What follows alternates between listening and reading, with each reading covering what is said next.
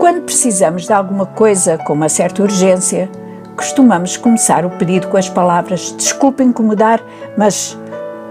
Tenho pensado muito em pessoas que incomodaram Jesus.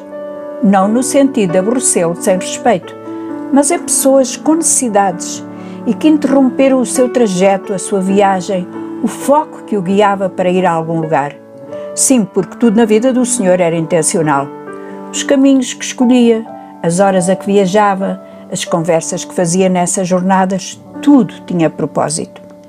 E estou a pensar naquele dia em que ele desceu do barco, depois de ter curado um homem atormentado, e se encontrou com uma multidão à sua espera na praia. No meio do povo destacava-se um indivíduo conhecido de todos, o chefe da sinagoga, um homem respeitado, religioso, de grande reputação.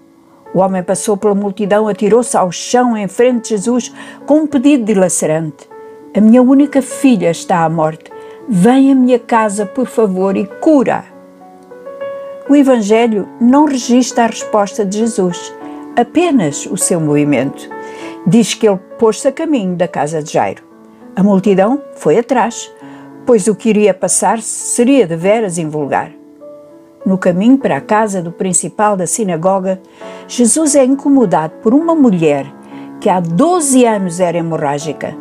Tinha gasto tudo na busca de alívio para o seu sofrimento físico que a levava a ficar longe da família e da sociedade, mas sem resposta. A mulher aproximou-se de Jesus e tocou na bainha dos seus vestidos. Naquele momento exato, sentiu que a sua hemorragia tinha parado. Mas Jesus sentiu-se incomodado por alguém que nem se achava digno de lhe pedir ajuda. No meio da multidão, o mestre destaca indaga da multidão quem foi a pessoa que o tocou. E há uma troca doce de palavras com a mulher curada, enquanto Jairo espera, espera que Jesus ultrapasse aquele momento para ir à sua casa e curar-lhe a filha. Porém, algo perturbador acontece. Chega um amigo de Jairo, aproxima-se do chefe da sinagoga e diz: Não incomodes mais o mestre, a tua filha já está morta. O coração de Jairo sai-lhe do peito em dor e desespero. Ah, se Jesus não tivesse parado no caminho! Ah, se ele tivesse ido primeiro à sua casa e depois teria tido muito tempo para curar quem se aproximasse! Mas o Cristo de Deus responde apenas: Não tenhas medo, crê apenas e a tua filha será salva. E Jesus ressuscitou a menina de Jairo. A casa encheu-se de novo de riso, de gratidão e de fé. E no coração de Jairo tornou a brilhar o sol da alegria. Não sei o que precisas hoje. Não tenho ideia qual a dor que te assalta, a rejeição que sintas, a marginalidade a que te sujeitaram.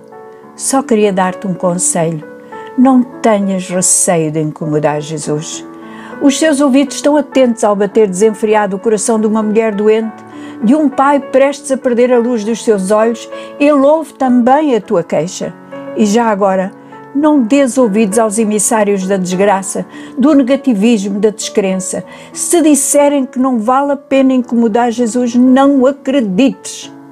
Ele ouve e hoje mesmo diz-te: não tenhas medo crê somente.